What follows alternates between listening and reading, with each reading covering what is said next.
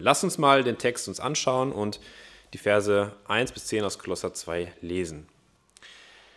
Ich will aber, dass ihr wisst, welch großen Kampf ich um euch habe und um die in Laodicea und um alle, die mich nicht von Angesicht gesehen haben, damit ihre Herzen ermutigt werden, in Liebe zusammengeschlossen und mit völliger Gewissheit im Verständnis bereichert werden, zur Erkenntnis, zur Erkenntnis des Geheimnisses Gottes, des Vaters und des Christus, in welchem alle Schätze der Weisheit und der Erkenntnis verborgen sind. Das sage ich aber, damit euch nicht irgendjemand durch Überredungskünste zu Trugschlüssen verleitet. Denn wenn ich auch leiblich abwesend bin, so bin ich doch im Geist bei euch und sehe mit Freuden eure Ordnung und die Festigkeit eures Glaubens an Christus. Wie ihr nun Christus Jesus, den Herrn, angenommen habt, so wandelt auch in ihm, gewurzelt und auferbaut in ihm und gefestigt im Glauben, so wie ihr gelehrt worden seid und seid darin überfließend mit Danksagung. Habt Acht, dass euch niemand beraubt durch die Philosophie und leeren Betrug gemäß der Überlieferung der Menschen, gemäß den Grundsätzen der Welt und nicht Christusgemäß. Denn in ihm wohnt die ganze Fülle der Gottheit leibhaftig. Und ihr seid zur Fülle gebracht in ihm, der das Haupt jeder Herrschaft und Gewalt ist. Ja, ihr Lieben, vielen Dank dafür, dass wir hier sein dürfen und Gemeinschaft mit euch haben dürfen, mit, ja, verbunden durch den Herrn Jesus Christus, unserem Herrn. Und ja, ich möchte es direkt vorwegnehmen. Also, wenn du jetzt was Neues erwartest, etwas Neues, eine tolle neue Botschaft, dann muss ich dich enttäuschen. Das wird es nicht geben. Es wird keine neue Botschaft geben. Es wird eine Botschaft geben, die ja seit 2000 Jahren dieselbe ist und die immer noch Menschen beeindruckt und die Menschen hoffentlich immer wieder zum Herrn führen wird. Wir verkündigen nämlich, und das eint uns als Christen, so unterschiedlich wir auch manchmal vielleicht sind, eines eint uns und das ist der Glaube an unseren Herrn und Heiland Jesus Christus. Und das ist das Größte, was wir verkündigen. Wir verkündigen nicht nur eine Botschaft, sondern wir verkündigen eine Person. Und wir verkündigen nicht nur Jesus als jemand, der uns zu Gott geführt hat, der für uns gestorben ist, sondern wir verkündigen Jesus als Mitte und Inhalt unseres Lebens bis zum Ende und darüber hinaus bis in die Ewigkeit. Er ist der Herr, das verkündigen wir.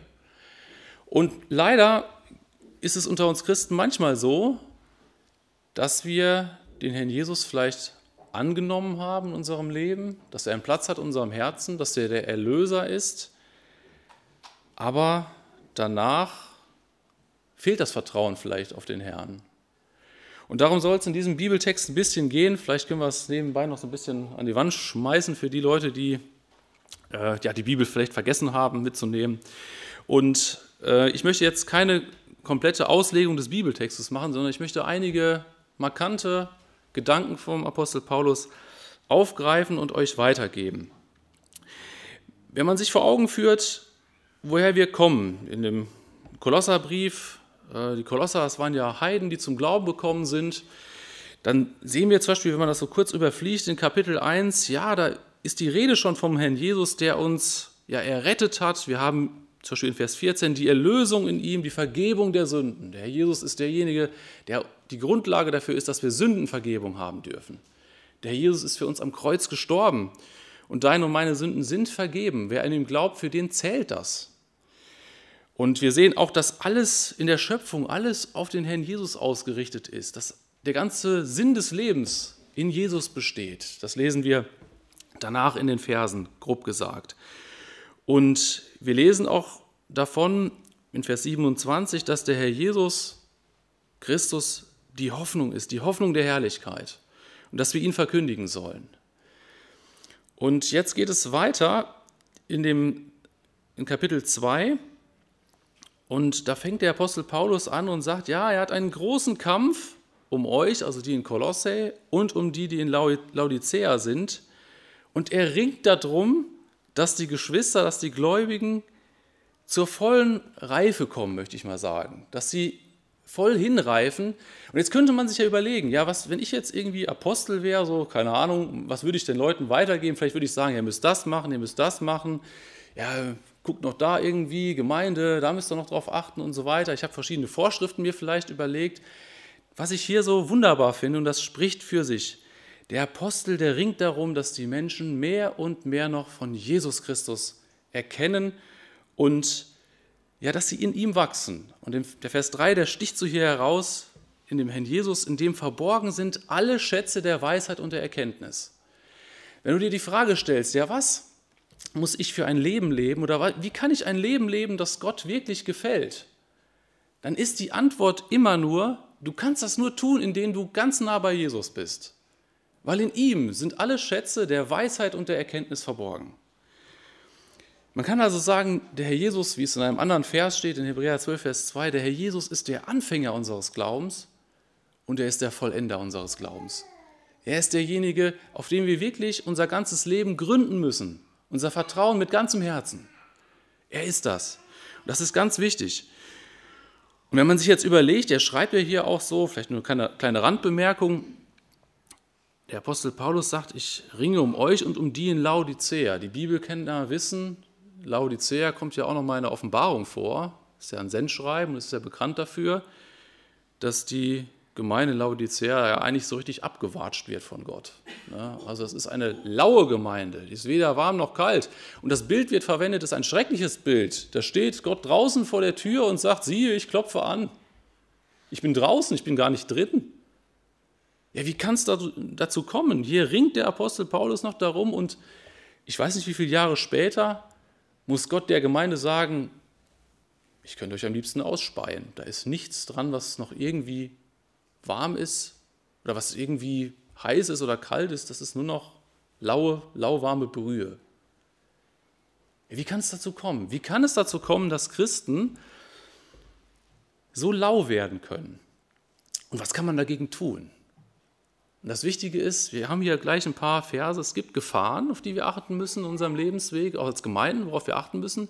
Und es gibt Dinge, die unbedingt notwendig sind. Und unbedingt notwendig ist, dass wir genau wissen und für wahr halten, dass es zu einer inneren Überzeugung wird, dass Jesus wirklich unsere Lebensweisheit ist, dass es ohne Jesus nicht geht. Das sagt der Herr Jesus ja auch im äh, Gleichnis vom Weinstock. Ohne mich könnt ihr nichts tun. Und wir Christen meinen manchmal, ja, wir haben uns irgendwie bekehrt, ja, dann wachsen wir so im Glauben und dann hat man irgendwelche Sachen ergriffen und man kann sich auf die Schulter klopfen, wir haben es irgendwie verstanden. Nein, wir sind immer abhängig von der Gnade unseres Herrn Jesus Christus. Ohne ihn können wir nichts tun in unserem Leben. Und da geht es mal rauf und mal runter, aber wir sind immer wieder eng mit ihm verbunden und müssen mit ihm verbunden sein, damit unser Leben ein Leben ist, was Gott wirklich gefällt. Und die Kolosser, die standen auch in der Gefahr, ja, sich von dem Herrn Jesus abzuwenden. Und sie standen in der Gefahr, ja, dass ihr Lehre da Überhand nimmt. Und bei ihr Lehre ist das ja ganz interessant. Ihr Lehre bedeutet nicht nur, dass man irgendwie sagt, ja, Herr Jesus, Jesus ist irgendwie nicht am Kreuz gestorben oder ja, das ist, muss man alles irgendwie ein bisschen hinterfragen und mit der Auferstehung, ob das alles so richtig ist. Es ist ja offensichtlich wie ihr Lehre. Da würden wir ja sagen, nee, das ist ja offensichtlich und klar.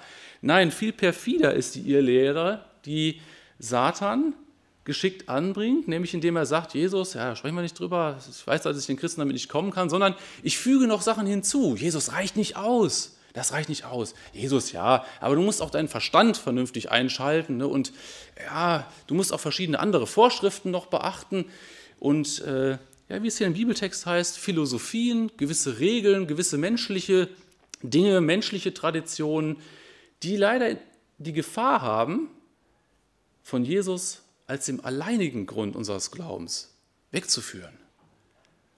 Und da musst du dich hinterfragen lassen, was sind solche Punkte vielleicht in deinem Leben, was sind Punkte in unserem Leben, die von dem reinen Blick auf Jesus wegführen, die davon ablenken. Schon im Alten Testament gibt es so einen markanten Bibelvers, da schreit Gott förmlich durch den Propheten Jesaja in Jesaja 2, Vers 13: Mich, die Quelle des lebendigen Wassers, habt ihr verlassen und habt euch stattdessen Zisternen gegraben, löcherne Zisternen, die das Wasser nicht halten können. Das sagt Gott mal, mal seinem Volk. Ihr habt mich, die Quelle des lebendigen Wassers, verlassen. Und das wollen wir noch nicht als Geschwister wagen, dass wir wirklich Gott und seinen Sohn, den Herrn Jesus Christus, verlassen als Schatz der Weisheit und der Erkenntnis. Wenn man sich das nochmal so heilsgeschichtlich so vor Augen führt, vielleicht kann man das auch so erklären. Gott selbst das dürfte eigentlich uns Christen klar sein. Gott selbst ist die Weisheit. Gott selbst ist die Weisheit, weil er der Schöpfer ist und alle Zusammenhänge ja des Lebens kennt. Ihm ist ja kein Problem irgendwie unbekannt. Er weiß alles, weil er der Schöpfer ist. Und in dem Herrn Jesus ist, er ja, ist Gott ja Mensch geworden. Das heißt also, auch der Herr Jesus verkörpert göttliche Weisheit. Die Bibel sagt das ja auch. Die Bibel sagt zum Beispiel in 1. Ähm, Korinther 1, Vers 30, dass Christus uns geworden ist, Weisheit von Gott. Das heißt also, diese göttliche Weisheit ist auf die Erde gekommen. Und jeder Mensch, der im Glauben Jesus Christus angenommen hat, der seine Schuld bekannt hat und der eine Verbindung zu Jesus Christus hat, der hat einen Zugang zu dieser Weisheit, zu dieser Lebensweisheit. Der weiß auch in dem Herrn Jesus, wie er ein Leben führen kann, was Gott gefällt, was für Gott wirklich ein sinnvolles und gutes Leben ist. Und so stimmt es im Endeffekt, wie es hier steht. In Jesus sind verborgen alle Schätze der Weisheit und der Erkenntnis. Das meint folgendes: Das Erkennen meint eigentlich das Erfassen von Wahrheit, also das Verstehen, Begreifen von Wahrheit. Und Weisheit ist die Anwendung, das richtig im Leben umzusetzen. Und für alles brauche ich Jesus. Ich brauche Jesus, um Dinge wirklich zu verstehen. Ich brauche den Heiligen Geist auch, um Dinge zu verstehen, um Wahrheiten von Gottes zu begreifen und ich muss mich auf ihn ausrichten. Ich muss abhängig von ihm sein und ich brauche ihn auch in meinem alltäglichen Leben, auf der Arbeit, zu Hause, im Verhältnis zu meinen Nachbarn, im Verhältnis zu meinen Studien, Schulkollegen, was auch immer. Ich brauche den Herrn Jesus. Ich brauche eine tiefe Verbundenheit mit ihm. Und darum geht es in dem nächsten Punkt, den ich so weitergeben möchte. Ähm, da schreibt der Apostel Paulus in Vers 6, wie ihr, wie ihr nun den Christus Jesus, den Herrn, empfangen habt, so wandelt in ihm, gewurzelt und auferbaut in ihm und befestigt in dem Glauben, so wie ihr gelehrt worden seid, überströmend mit Danksagung. Als Christen haben wir den Herrn Jesus aufgenommen und wir sind aufgefordert hier, in ihm zu wandeln. Und die Schlachterübersetzung, ich weiß nicht, wer von euch Schlachterübersetzung hat, äh, da steht in der Fußnote eine schöne Erklärung, wie ich finde. Da steht, Führt euer Leben in enger Gemeinschaft mit Christus, in Abhängigkeit von ihm. Und das ist, was das wirklich wichtig ist. Das bedeutet das. In ihm wandeln, das bedeutet wirklich mit Jesus gemeinsam leben, in Abhängigkeit von Jesus leben. Nicht meinen Alltag planen, irgendwie ohne Jesus planen. Ende des Tages stellt man fest, ja, ich habe eigentlich irgendwie gar nicht wirklich mit dem Herrn über die Dinge gesprochen, die da gewesen sind. Dass da ein Telefonanruf reinkam und jemand mich vielleicht um Rat gefragt hat dass da vielleicht an der Arbeit irgendwas zu erledigen war, was total schwierig war. Ähm, ich habe mit Jesus nie darüber gesprochen. Das stelle ich dann fest. Nein, sondern wirklich in Abhängigkeit mit dem Herrn Jesus leben. Es gibt so ein altes Lied, ich weiß nicht, ob ihr das noch kennt, das heißt, ich brauche dich alle Zeit, du gnadenreicher Herr. Das ist es, was ein wirklich gutes Lied ist. Ich brauche dich alle Zeit. Das bekennt das eigentlich, was wir Christen dringend äh, nötig haben. Ich brauche dich alle Zeit. Ähm, nicht nur irgendwie einmal, nein, jeden Tag, jede Minute meines Lebens brauche ich dich, Herr Jesus, mein Retter und mein Herr. Und diese Haltung, die brauchen wir, ne, in ihm ähm, zu leben. Und hier wird ein Bild ähm, verwendet, oder vielleicht kann man es auch noch anders ausdrücken. Ähm, vielleicht noch eine andere Übertragung dieses Verses. Hier steht, wie ihr nun den Christus Jesus, den Herrn, empfangen habt, so wandelt in ihm. Also in der Weise, wie wir ihn aufgenommen haben, so sollen wir auch in ihm wandeln. Jetzt möchte ich mal kurz einen kleinen ähm, Exkurs da mal geben. Ja, wie haben wir denn den Herrn Jesus angenommen? In was für einer Haltung? Haben wir das in der Haltung gemacht? Ja, ich schaff's auch alleine. Ja, komm, kannst auch noch dabei sein, Herr Jesus. Ich, ja, damit das mit Gott auch noch geklärt ist, eben auch noch so dabei. Nein, das ist doch meistens, oder das ist immer gewesen in einer Haltung des völligen Zerbruchs, in der Haltung, ich kann überhaupt nicht zu Gott kommen, ich kann überhaupt keinen Frieden mit Gott erlangen, als nur durch Jesus Christus. Wer vergibt mir meine Schuld? Da ist doch nur Jesus da, das ist die einzige Hoffnung. Und in dieser Haltung, in dieser Haltung der Kapitulation, in dieser Haltung sollten wir auch im Alltag leben. Herr, ohne dich geht es nicht. Ich brauche dich wirklich alle Zeit in meinem Leben. Und der Apostel Paulus verwendet hier weitere Begriffe und sagt, gewurzelt und auferbaut und befestigt in ihm, im Glauben. Das heißt also, der Herr Jesus ist unsere Wurzel. Wir müssen in ihm verwurzelt sein. Wir müssen in ihm auferbaut werden und befestigt werden. Und dass das nicht beliebig ist, wird hier ähm, deutlich gemacht durch dieses Wort, durch diese Formulierung in dem Glauben.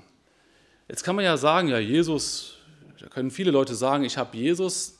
Jesus wird aber definiert, wird definiert durch den Glauben. Er wird definiert auch durch das, was wir an Informationen haben über den Herrn Jesus. Er wird definiert durch die Bibel.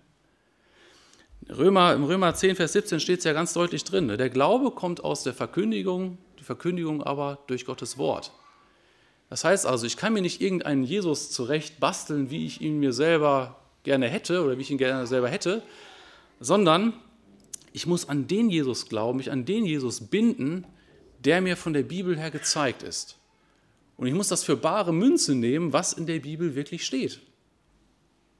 Und das ist ganz, ganz wichtig, dass wir einen Glauben haben, der wirklich auch ausgerichtet ist auf den Herrn Jesus, auf den Jesus, den die Bibel verkündigt.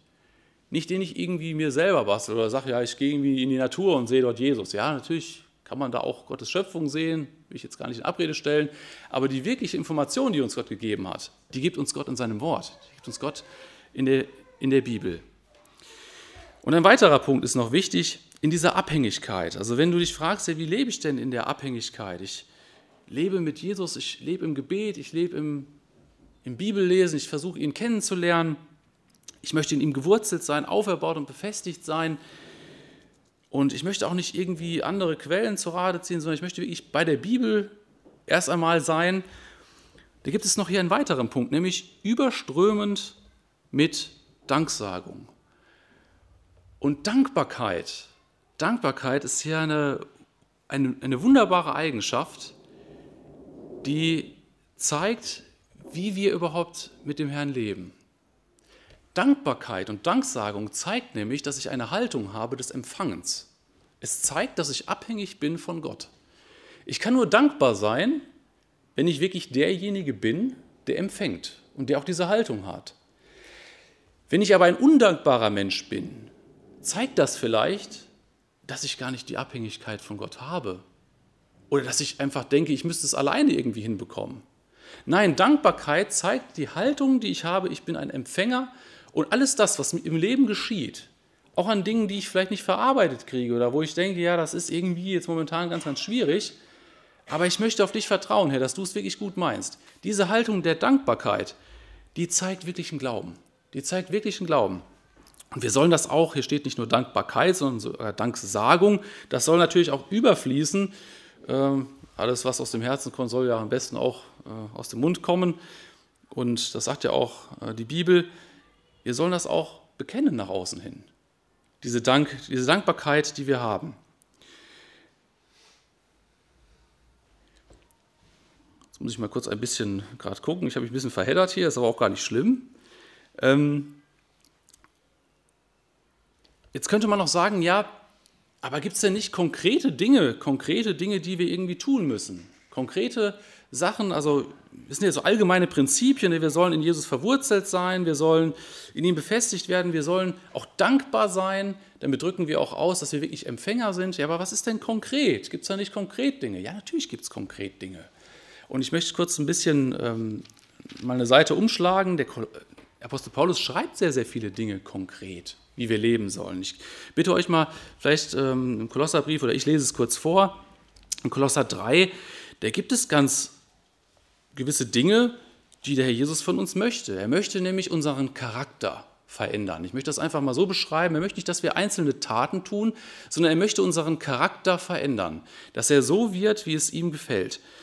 Er schreibt am Anfang in Kolosser 3 ja, dass wir auf das sinnen sollen, auf das äh, uns ausstrecken sollen, was im Himmel ist, was droben ist. Und dann sagt er in Vers 5 zum Beispiel, tötet nun eure Glieder, die auf der Erde sind. Hurerei, Unreinheit, Leidenschaft, böse Lust und Habsucht, die Götzendienst ist. Dann sagt er in Vers 8, legt auch das alles ab, Zorn, Wut, Bosheit, Lästerung, schändliches Reden aus eurem Mund, belügt einander nicht. Und stattdessen in Vers 12, zieht nun an als Auserwählte Gottes, als Heilige und Geliebte, herzliches Erbarmen, Güte, Demut, Sanftmut, Langmut, einander ertragend und euch gegenseitig vergebend. wenn er eine Klage gegen den anderen hat. Wie auch der Christus euch vergeben hat, so auch ihr. Zieht zu diesem allem aber auch die Liebe an und so weiter. Geht es noch weiter mit, dass auch, ähm, ja, wie das Wort Gottes reichlich unter uns wohnen lassen sollen, dass wir uns gegenseitig ermutigen sollen mit Liedern und so weiter und so weiter. Es gibt konkrete Dinge. Aber die Grundlage, die wird hier gelegt, die Grundlage ist immer Jesus Christus. Die Grundlage ist Jesus Christus. Und es geht Jesus nicht um einzelne Vorschriften, um einzelne Dinge, sondern es geht ihm um eine Veränderung des Wesens. Und das, ist uns, das muss uns ganz, ganz wichtig sein, wenn wir ein Leben zur Ehre Gottes führen wollen.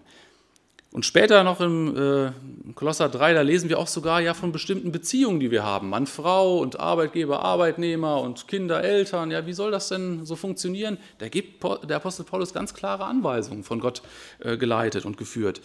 Und ja, es gibt konkrete Punkte, aber die Grundlage wird hier gelegt. Was sind denn die Gefahren für so ein Leben? Ich habe gerade gesagt, am Anfang so, ja, was ist mit den Laodiceern passiert? Warum sind die so lau überhaupt geworden? Ich weiß jetzt nicht genau speziell den Grund, aber eins ist sicher, sie haben sich von Jesus abgewendet. Jesus war nicht mehr der Einzige, auf den sie ihr Leben gegründet haben.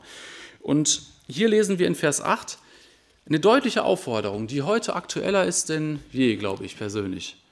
Gebt acht, dass nicht jemand da sei, der euch als Beute wegführt durch die Philosophie und durch eitlen Betrug nach der Überlieferung der Menschen, nach den Elementen der Welt und nicht nach Christus. Erst einmal bedeutet dieser Vers für mich, ich als Christ bin angefochten für ihr Lehre. Ich bin angefochten für Philosophie und für menschlichen Betrug. Das schreibt Paulus ja nicht zu irgendwelchen Ungläubigen, das schreibt er zu Gläubigen. Wir sind angefochten. Und auch ich, der ich hier vorne stehe, ich bin angefochten auch für ihr Lehre. Wir sind angefochten für Philosophie und eitlen Betrug. Und was hier der Apostel Paulus brandmarkt, ist Philosophie, menschliches Gedankengut nach den Elementen der Welt. Das heißt also logische Dinge, logische Lehrgebäude, die vielleicht den Schein von Weisheit haben, aber die Gott zutiefst widersprechen. Das heißt nicht, dass generell Philosophie oder eine christliche Philosophie vor allen Dingen, dass das falsch ist. Man kann ja auch, der Apostel Paulus sagt das ja auch mal im zweiten Korintherbrief, dass wir jeden Gedanken gefangen nehmen unter dem Gehorsam Christi und dass wir wirklich versuchen, auch ein christliches Weltbild auch logisch zu vermitteln. Das ist auch kein Problem, das ist auch in Ordnung. Aber es geht darum, zu unterscheiden zwischen himmlisch-geistlichen Dingen und ähm, fleischlich-irdischen Dingen, Dingen, die von der Welt kommen. Wir müssen erkennen, wo es Lehren sind oder wo Lehren sind, die Menschen äh, ja sich vielleicht die Menschen vielleicht verkündigen, wo man merkt, ja, das kitzelt in den Ohren schön, das ist was Angenehmes, das widerspricht aber der Bibel, das steht so nicht in der Bibel. Oder es sind irgendwelche Gedankenschlüsse, wo man mal sagen muss, ja, da sagt die Bibel aber eigentlich zu nichts. Und das wird dann als eine ganz wichtige Wahrheit hingestellt. Und da sollten wir vorsichtig sein. Wir sollten vorsichtig sein, dass wir durch irgendwelche Lehren oder durch irgendwelche Verbindungen, die wir haben, weggeführt werden von Jesus Christus. Da sollten wir den Mut haben und sagen, nein, da zählt Jesus. Vielleicht ist das noch zu sehr im Allgemeinen. Ich komme gleich aufs Konkrete. Da müssen wir euch einen kurzen Augenblick geduldigen, äh, gedulden. Es gibt die Punkte, wo wir da angefochten sind und heute wirklich angefochten sind. Ich greife schon mal vor, wenn es um Thema Klima geht, wenn es um Thema geht, richtiges Essen, um Fairtrade-Produkte kaufen, ich gehe da gleich mal drauf ein. Da ist die Welt bei uns die moralisiert in einer Weise, wo ich als Christ sagen muss, wow, da wird eine Moral gegeben von Nichtchristen, die vorschreiben, ja, das und das ist die Moral. Und da müssen wir als Christen wirklich scharf und deutlich sein und sagen, nein, es zählt nur Jesus, es zählt erstmal nur Jesus, das ist das Entscheidende. Und ähm, wir sagen vielleicht so theoretisch, ja, Jesus ist der Einzige, aber wenn es um diese Gespräche geht, nee, dann sagen wir das nämlich nicht, dann trauen wir uns vielleicht nicht die Meinung zu sagen. Oder sagen, ja, es hat doch alles eine gewisse Wahrheit und ja, dann druckst man so darum, anstatt wirklich auch zu sagen, nee, es gibt nur eine Wahrheit und die heißt Jesus Christus. Er ist der Retter der Welt, er ist der Heiland der Welt.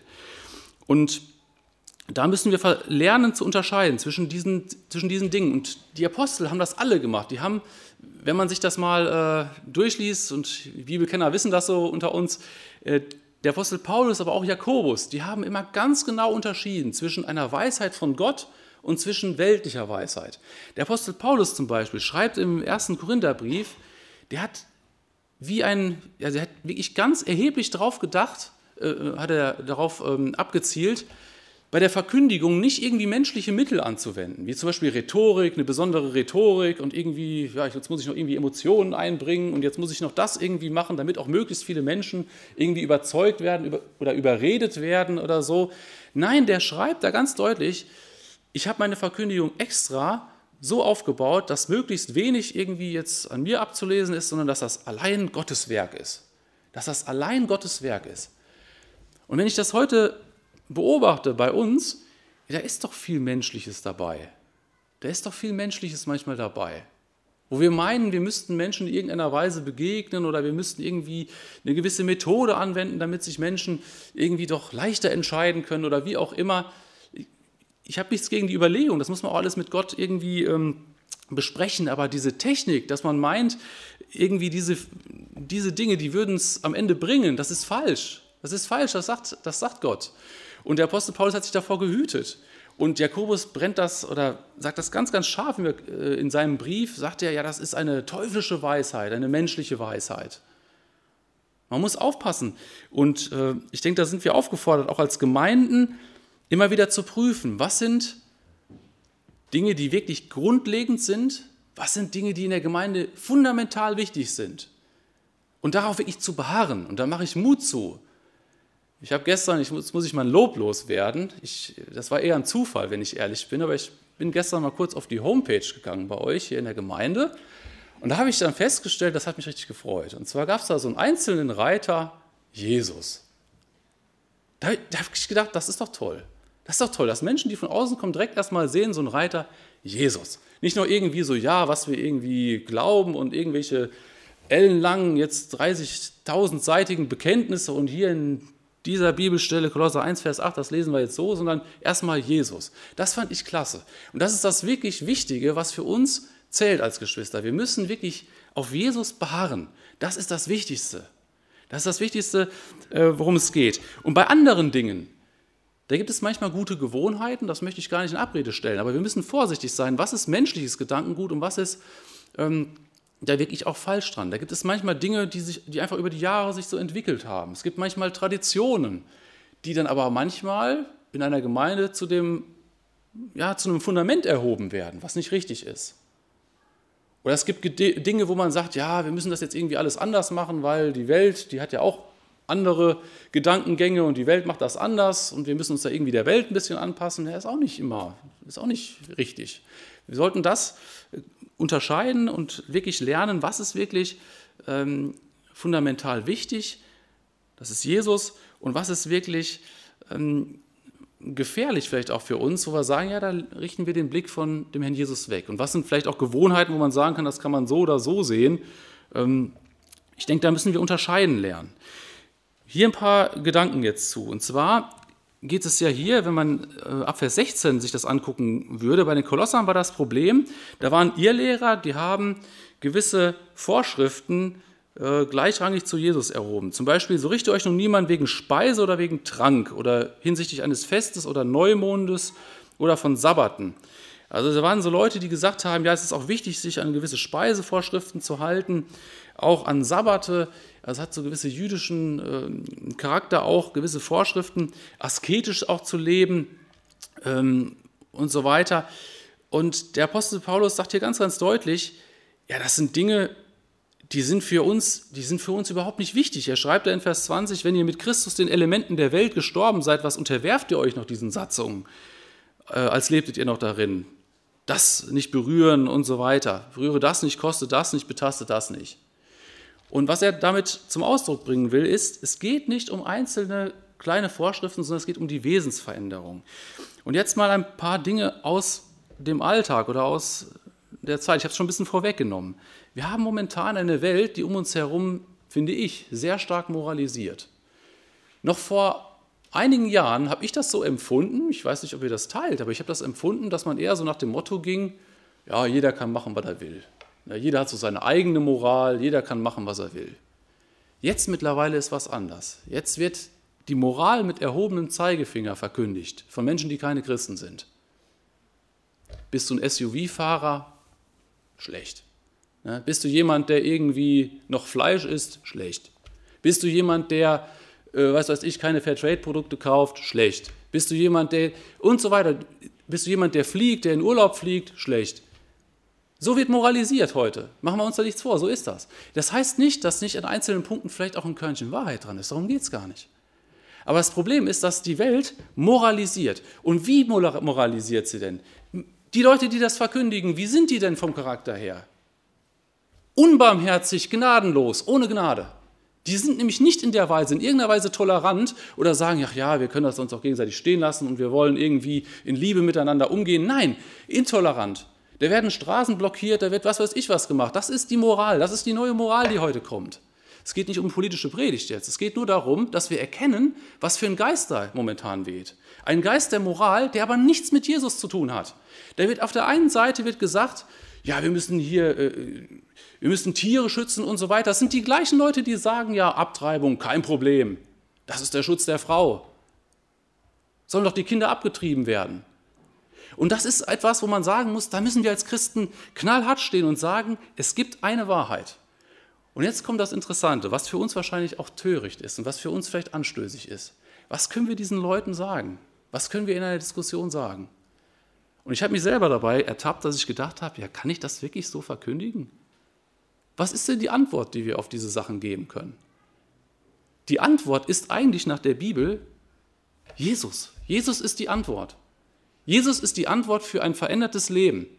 Für, äh, wenn ich in der Diskussion bin, was weiß ich, um Klimawandel oder sowas, eigentlich müsste ich sagen, es geht nicht um Klimawandel, es geht um Jesus. Jesus ist derjenige, auf den es ankommt und der wirklich eine Veränderung bringt in der Welt. Wenn es um Thema, was weiß ich, Essenssachen geht, nee, das ist nicht das Wichtige, Jesus ist es. Und vielleicht merkt ihr jetzt auch, dass man so grübelt und sagt, naja, aber da mache ich mich doch irgendwie lächerlich, wenn ich das sage. Da mache ich mich doch lächerlich. Aber das ist genau das, was der Apostel Paulus eigentlich meint hier, was er, was er sagt. Er sagt, ja, das ist etwas, was töricht ist. Im ersten Gründerbrief äh, sagt er, ja, die Griechen, die suchen irgendwie Weisheit, die Juden fordern Zeichen und wir, wir verkündigen Christus als gekreuzigt. Das ist eine Torheit, das ist was, was für Leute, was die nicht verstehen. Und ja, das sollen wir trotzdem weitersagen. Wir sollen das weitersagen. Jesus ist die Lösung. Und das macht uns vielleicht im ersten Augenblick lächerlich. Aber das ist das, das ist die Wahrheit, die wir nicht ähm, verschweigen dürfen in einer Welt, die nach Moral auch sucht, die auch sich überlegt, ja, wie können wir irgendwie eine Gesellschaft aufbauen, wie können wir irgendwie Moral äh, entwickeln. Da müssen wir sagen, nein, das ist es nicht. Das sind nicht einzelne Vorschriften. Schaut euch einfach mal an, wie ihr vielleicht auch selber miteinander umgeht. Unbarmherzig, ohne Gnade. Soll das jetzt die Moral sein? Nein, das ist es nicht. Sondern Wer wirklich verändert, das ist Jesus. Und ich muss an den Punkt kommen, dass ich sage, ich kapituliere, ich kapituliere, ich brauche für mein Leben Jesus Christus. Ich brauche ihn. Ich brauche nicht irgendwie eine menschliche Philosophie, die dann irgendwie unbarmherzig wird, sondern ich brauche Jesus in meinem Leben und er möchte, dass ich mich verändere. Er möchte, dass ich mich verändere, indem er durch seinen Heiligen Geist in mir wirkt und die Schätze in mir hervorbringt oder, oder durch sich hervorbringt, die hier beschrieben werden in Kolosser 3. Herzliches Erbarmen, Güte, Demut, Sanftmut, Langmut, einander ertragend und vergebend. Das ist das, was der Herr Jesus wirklich möchte. Es geht nicht nur um einzelne äh, kleine Punkte, sondern um einen Charakter, äh, der Gott entspricht oder der, der näher zu Jesus hinführt. Ich möchte schließen mit einem Vers, mit dem Vers 9 und Vers 10 mit den beiden Versen. Da schreibt der Apostel Paulus, denn in ihm, in Jesus, wohnt die ganze Fülle der Gottheit leibhaftig.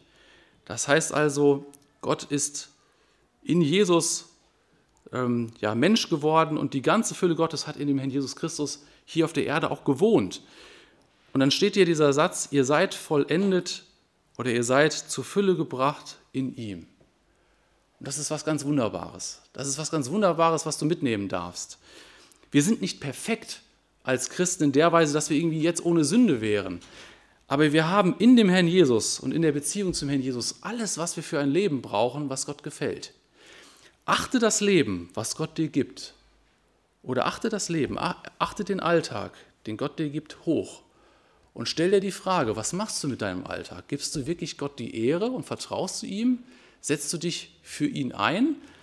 Gibst du ihm das, was ihm gehört? Oder bist du jemand, der sagt, ja, ich möchte mich irgendwie absichern für den Himmel und jetzt lebe ich mein eigenes Leben? Mach das nicht, sondern lass es zu, dass Gott dein Leben bestimmt und dass er deinen Charakter verändert und dass du dein Leben führst, wie Gott es gefällt. Auch in dem Bewusstsein, dass andere dich verlachen, wenn du sagst, Jesus ist die Lösung, was weiß ich, auf Klimawandel und auf irgendwelche anderen Sachen. Ja, das wird lächerlich sein. Aber ich glaube trotzdem, dass Gott heute noch Menschen erretten wird. Er wird Menschen dadurch erretten, wenn Christen aufstehen und sagen, die Lösung ist immer nur Jesus. Es ist in keinem anderen das Heil. Es ist kein anderer Name den Menschen gegeben worden, durch den wir errettet werden müssen. Und das ist Jesus Christus. Apostelgeschichte 4, Vers 12. Ja, das war's. Ich bete noch mit uns.